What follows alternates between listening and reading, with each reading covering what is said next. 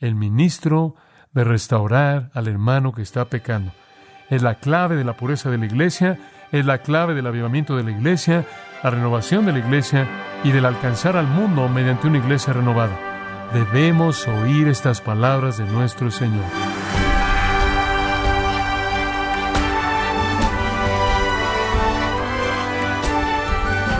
Tenemos suma gratitud hacia usted por estar en sintonía aquí en su programa Gracias a vosotros con el pastor John MacArthur. Es probable que usted haya escuchado la expresión Yo no soy Dios para juzgar a nadie, aunque en cierta manera esto es verdad, ya que solo Dios conoce el corazón del hombre, muchas personas han sacado esta verdad de contexto para excusarse de no confrontar a otras personas por su pecado y animarles a vivir una vida de obediencia delante de Dios. Pero, estimado oyente, podríamos hacernos en este caso dos preguntas. ¿Qué pasaría si usted es testigo de que alguien en su iglesia esté viviendo en pecado? ¿Tiene usted una responsabilidad de hablar con esta persona? Bueno, hoy el pastor John MacArthur, en la voz del pastor Luis Contreras, continuará enseñándonos acerca de la disciplina de los hijos de Dios en la serie Soy guarda de mi hermano, en gracia a vosotros. Veamos juntos Mateo 18, 15 y se lo voy a leer conforme sigue en su Biblia. Por tanto, si tu hermano peca contra ti, ve y repréndele estando tú y él solos. Si te oyere, has ganado a tu hermano. Mas si no te oyere, toma un contigo a uno o dos, para que en boca de dos o tres testigos conste toda palabra. Si no los oyere a ellos, dilo a la iglesia. Y si no oyere a la iglesia, tenle por gentil y publicano. De cierto os digo que todo lo que atéis en la tierra será atado en el cielo, y todo lo que desatéis en la tierra será desatado en el cielo. Otra vez os digo que si dos de vosotros se pusieren de acuerdo en la tierra acerca de cualquiera cosa que pidieren, les será hecho por mi Padre que está en los cielos. Porque donde están dos o tres congregados en mi nombre, allí estoy yo en medio de ellos. Ahora, este pasaje en particular habla del mandato del Señor por la santidad de su iglesia. Yo creo que Jesucristo desea que la iglesia sea pura. Y aquí está su instrucción en cuanto a cuál es nuestra parte en esa pureza. Ahora descubramos de nuevo cómo. El lugar de la disciplina. Regresemos al texto, el lugar de la disciplina, en el versículo 17, la iglesia. Lo dice ahí. Dilo a la iglesia. Dilo a la iglesia. El lugar es la iglesia. ¿Qué significa eso? La asamblea del pueblo redimido de Dios. Ese es el lugar de la disciplina. Ahí es donde el Señor se está moviendo para limpiar. En segundo lugar, el propósito. Al final del versículo 15, si te oyere, has ganado a tu hermano. Restauración. Uno que peca se pierda para la comunión. Él se ha perdido del ministerio aquí y necesita ser recuperado como un tesoro que fue perdido. La persona de la disciplina, ¿quién debe estar involucrado? Versículo 15 de nuevo. Tu hermano peca contra ti, ve y repréndele estando tú y él solo. Si te oyere, has ganado a tu hermano. Eres tú, es usted y yo. Y todos los creyentes, todos somos responsables. Todos debemos ser ministros de santidad. Galatas 6.1. Vosotros que sois espirituales, Vayan y restauradle en espíritu de mansedumbre, considerándote a ti mismo, no sea que tú también seas tentado. Hebreos 10. Ustedes se congreguen para estimularse al amor y a las buenas obras entre los hermanos y hermanas. Entonces necesitamos ser aquellos que están dispuestos a ser obedientes y hacer eso, que tenemos un celo santo por el nombre de Dios y que han purificado sus propios corazones para que hagan esta obra. Necesitamos ministros de santidad y he presentado esto de manera enfática. Solo quiero enfatizarlo sin excederme. Necesitamos en la iglesia ministros de santidad que llevan a cabo la obra de Cristo, la cual es la obra de mantener a la iglesia pura, lo cual significa confrontar y tratar con el pecado. Entonces, el lugar de la disciplina, la iglesia. El propósito, ganar a tu hermano. La persona, usted. La provocación de la disciplina, cuando lo hacemos, versículo 15. Si tu hermano peca, y todo pecado es un pecado contra nosotros, sea directa o indirectamente, como vimos en nuestro estudio anterior. Entonces, cuando hay un pecado no arrepentido, no confesado, cuando hay un pecado continuo, sea cual sea el pecado, hay una provocación para la disciplina. El proceso de disciplina, entonces, vimos en los versículos 15 al 17 cuatro pasos. Paso uno, ve y dile su pecado solo, en privado. Si responde ahí, es el fin del proceso. Si no responde, paso dos, versículo 16, toma uno, dos, para que su actitud y su respuesta puedan ser confirmadas por dos o tres testigos, lo cual, según la ley de Deuteronomio, era el estándar legal. Ahora, si él no responde en ese contexto, entonces 3, versículo 17, dile a la iglesia entera. Y eso significa la iglesia entera, entonces busca tratar de restaurarlo. La iglesia entera entonces va a tratar de traerlo de regreso. Uno no tuvo éxito, dos y tres no tuvieron éxito, ahora todo mundo va.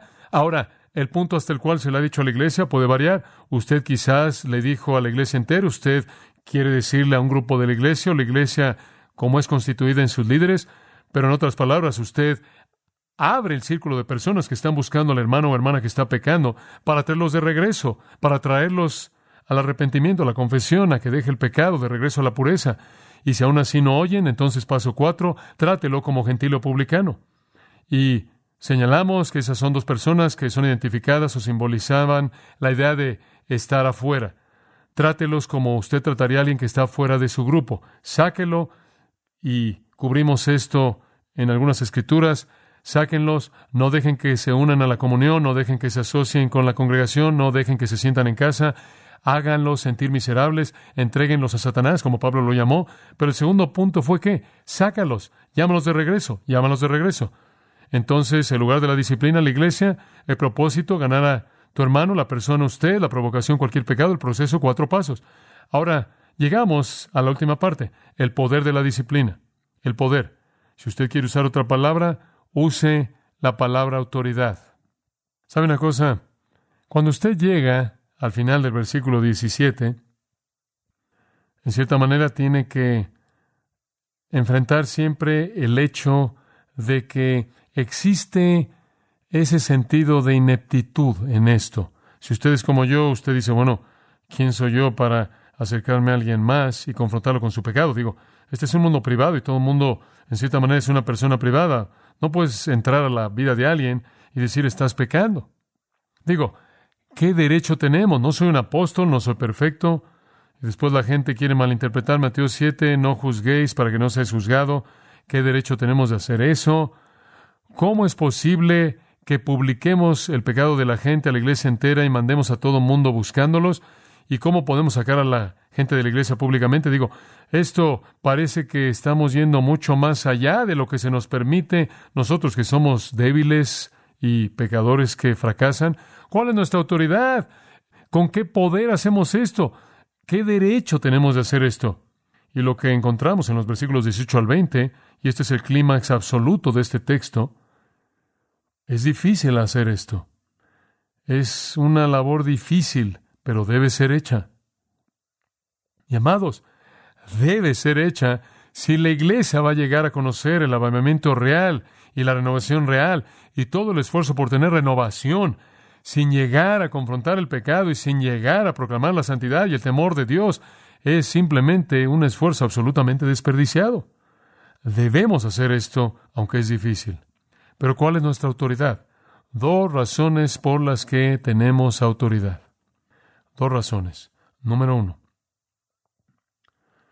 el Padre en el cielo actúa con nosotros. ¿Escuchó eso? Debería escribir eso en el margen de su Biblia en algún lugar. El Padre en el cielo actúa con nosotros. Simplemente me senté, coloqué mi espalda en el respaldo de la silla cuando llegué a esta parte de mi estudio y simplemente pensé en esto. Sé que no puedo expresar con palabras lo que mi corazón siente, va más allá de lo que se puede concebir, que yo pueda estar actuando en línea con el Dios infinito santo. Pero eso es lo que está diciendo. Observa el versículo 18. De cierto os digo, Es bueno que Él colocó ahí la palabra desierto porque es tan difícil de creer. Desierto. Todo lo que atéis en la tierra ya habrá sido atado en el cielo. Lo que desatéis en la tierra habrá sido desatado en el cielo. Estos son términos rabínicos muy conocidos para la audiencia judía, términos muy comunes para Mateo y para nuestro Señor viviendo en esa época. Simplemente se refiere a los rabinos o atando los pecados de alguien a ellos o desatando los pecados de alguien de ellos. Y básicamente la idea de que o usted le está diciendo a alguien, tus pecados están amarrados a ti o tus pecados están desamarrados de ti. En otras palabras, todavía estás bajo la esclavitud del pecado o estás libre del pecado. Y el versículo dice, lo que atéis en la tierra. En otras palabras, cuando en la tierra le está diciendo a alguien, todavía estás atado al pecado. Cuando usted dice eso en la tierra, ya ha sido atado en el cielo. Ahora en la tierra, cuando usted le dice a alguien, tus pecados están desatados, en otras palabras, libres, estás libre de ellos. El cielo ya habrá hecho eso también.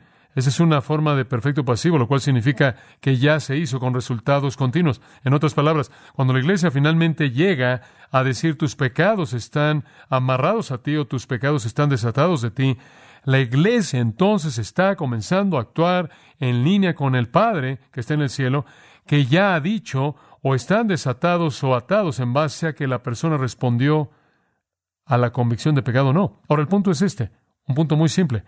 El cielo ratifica lo que es hecho en la tierra cuando la iglesia sigue este proceso de disciplina. Eso es exactamente lo que significa. Ahora eso es autoridad. Escuche. Si usted es una persona que peca en la iglesia y alguien se acerca a usted y usted no se arrepiente y dos o tres se acercan a usted y no se arrepiente y la iglesia entera está buscándolo y no se arrepiente, podemos decir, tus pecados están amarrados a ti, podemos decir eso, porque hemos pasado por el proceso para determinar eso en base a la revelación de la palabra de Dios. Y cuando decimos eso, simplemente estamos diciendo lo que el Padre ya ha dicho en el cielo. En otras palabras, la iglesia está actuando en representación de la voluntad de Dios. El Padre en el cielo está actuando con nosotros. Qué pensamiento tan tremendo. Por otro lado, si usted está en pecado y nos acercamos a usted y y usted no se arrepiente a la primera y dos o tres van y no se arrepiente y su corazón está quebrantado y usted se entristece y deja su pecado y decimos, tus pecados están desatados, bienvenido a la plenitud de la comunión. Meramente estamos haciendo en la tierra lo que ya ha sido hecho en el cielo. Entonces la autoridad es que estamos actuando en nombre del Padre que está en el cielo, que ya ha hecho lo que es correcto en el caso de usted. Decimos en la iglesia, queremos hacer la voluntad de Dios, oramos, cuántas iglesias Dicen los domingos y la gente se pone de pie, Padre nuestro que estás en los cielos, santificado sea tu nombre, venga tu reino, hágase tu voluntad. ¿Qué? ¿En dónde? En la tierra como en el cielo.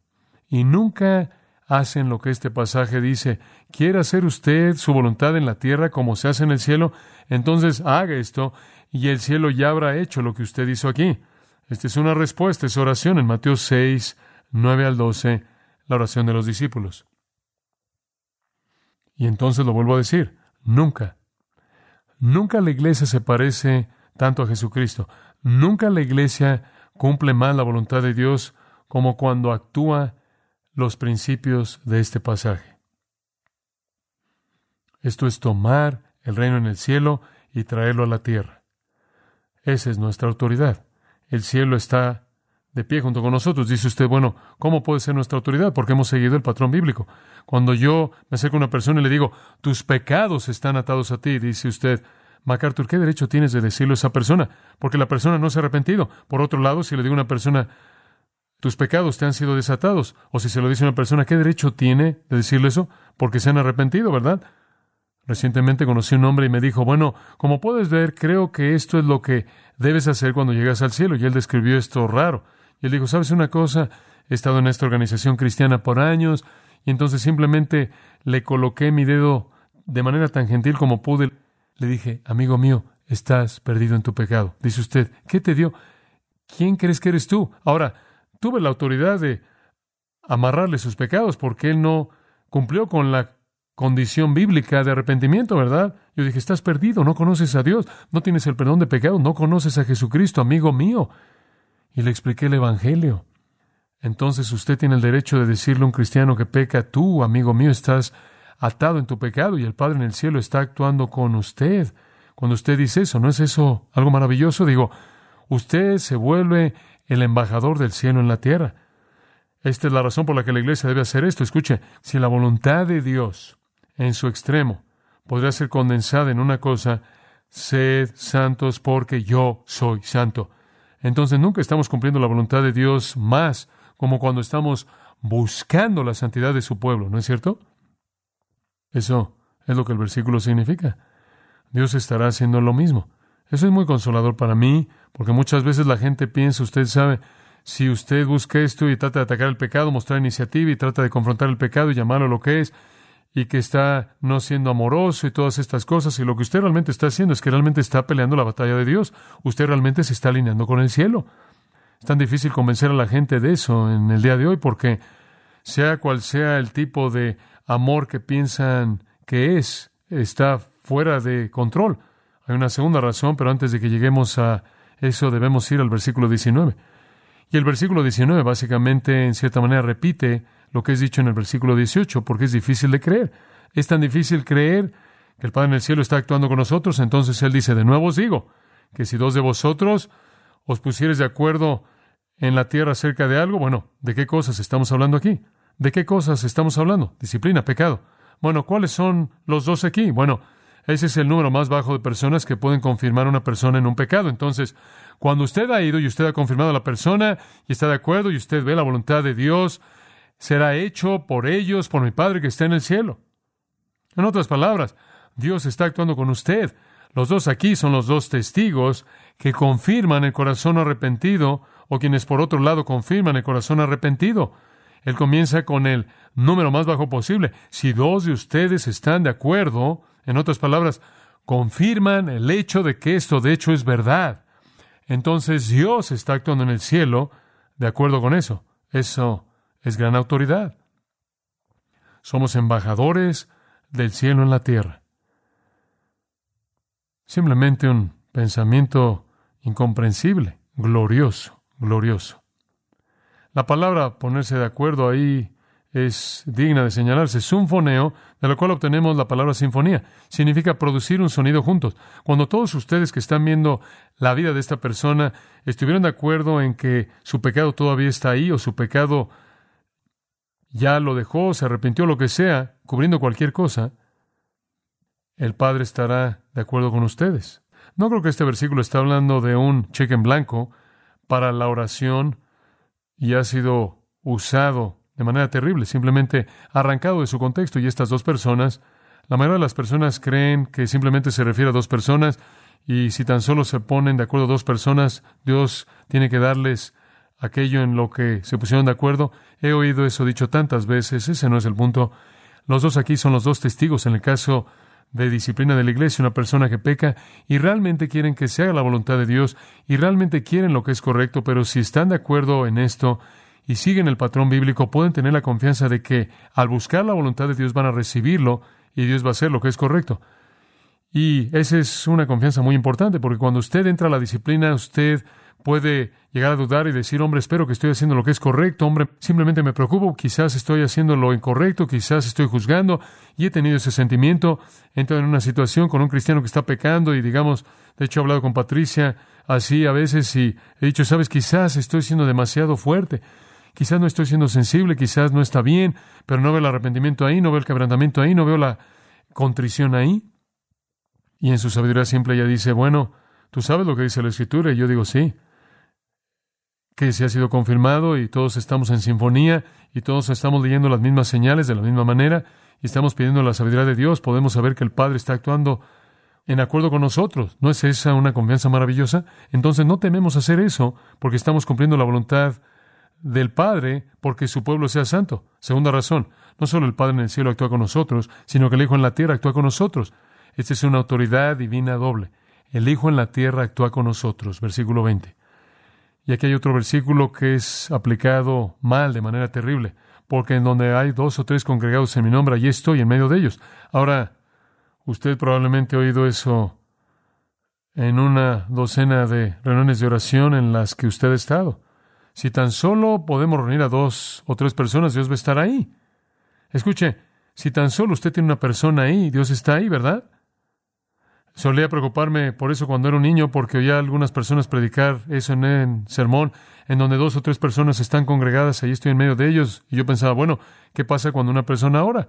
Como puede ver, de eso no está hablando. ¿Cuáles son los dos o tres en este contexto? ¿Dos o tres qué? Dos o tres testigos en la disciplina. Usted puede ver por qué es tan importante enseñar el flujo de la escritura.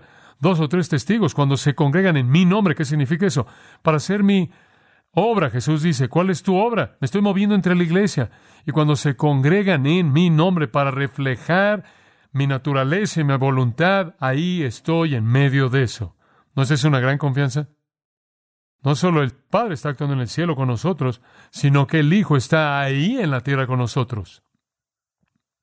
Nunca está cumpliendo más usted la voluntad de Dios y la obra del Hijo, como cuando usted está actuando en la limpieza y purificación de su propia iglesia. Todos tenemos que ser parte de eso, amados, ministros de santidad. Al cerrar simplemente una palabra de la víctima en esto, realmente necesitamos traer de regreso a ese hermano o hermana, ¿verdad? No nada más podemos dejar que se vayan, no puede. Necesitan ser traídos de regreso. Dietrich Bonhoeffer, un teólogo alemán de una persuasión más bien liberal, enfrentó algunos de los terrores de la Alemania nazi. Escribió un pequeño libro que leí hace muchos años atrás como alumno de seminario llamado La vida juntos. En él hay algunos pensamientos muy profundos que podrán ayudarnos con lo que estamos viendo. Escuche lo que dice. El pecado demanda tener a un hombre por sí solo. Lo aleja de la comunidad. Entre más aislada esté una persona, más destructivo será el poder del pecado sobre él. Y entre más profundamente se involucre en el pecado, más desastrosa será su situación de aislamiento. El pecado quiere permanecer desconocido evita la luz. En la oscuridad de lo no expresado envenena el ser entero de una persona. Esto puede suceder incluso en medio de una comunidad piadosa. En la confesión, la luz del Evangelio irrumpe en la oscuridad y el aislamiento del corazón. El pecado es traído a la luz. Lo no expresado es reconocido y presentado de manera abierta. Todo lo que es secreto y escondido es hecho manifiesto. Es una lucha difícil hasta que el pecado es admitido abiertamente, pero Dios rompe las puertas de bronce y las barras de hierro. Salmo 107, 16. Escucha esto. Debido a que la confesión del pecado es hecha en la presencia del hermano cristiano, la última fortaleza de la justificación personal es abandonada. El pecador se rinde él rinde toda su maldad, Él entrega su corazón a Dios, Él encuentra el perdón de todo su pecado y la comunión de Jesucristo y su hermano. El pecado expresado y reconocido ha perdido todo su poder, ha sido revelado y juzgado como pecado, ya no puede destrozar la comunión, ahora la comunión lleva el pecado del hermano, él ya no está solo con su maldad porque él ha desechado su pecado en confesión y lo ha entregado a Dios.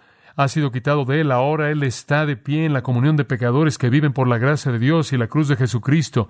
El pecado encubierto lo separó de la comunión, hizo toda la comunión aparente una farsa. El pecado confesado le ha ayudado a encontrar comunión verdadera con los hermanos en Jesucristo. Fin de la cita. ¿Qué ministro? El ministro de restaurar al hermano que está pecando es la clave de la pureza de la iglesia, es la clave del avivamiento de la iglesia, la renovación de la iglesia y del alcanzar al mundo mediante una iglesia renovada. Debemos oír estas palabras de nuestro Señor. Inclinémonos en oración.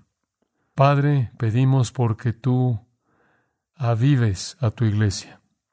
Oh Dios, buscamos una renovación, una restauración verdadera del poder santo de tu pueblo. Sabemos que viene mediante el mensaje de tu santidad y nuestra pecaminosidad. Que la iglesia esté comprometida con eso. Ayúdanos, Padre, a encender la luz para que el pecado no encuentre el aislamiento que anhela y lleve a cabo su obra mortal. Te agradecemos por la claridad con la que nuestro Señor ha hablado y que la Iglesia oiga las palabras y las aplique. Padre nuestro, sabemos ahora lo que la palabra nos dice. La única pregunta que queda es nuestra disposición a responder. Sabemos que este es tu deseo, que sea el nuestro, el cumplir todo tu propósito santo en tu iglesia, en amor, para que el mundo, mientras que ve un Dios santo que odia el pecado, entienda entonces verdaderamente la gracia y el amor del perdón. Haz que este sea un especial para todos nosotros y te alabaremos por lo que tú vas a hacer en todo corazón. En el nombre de Jesús. Amén.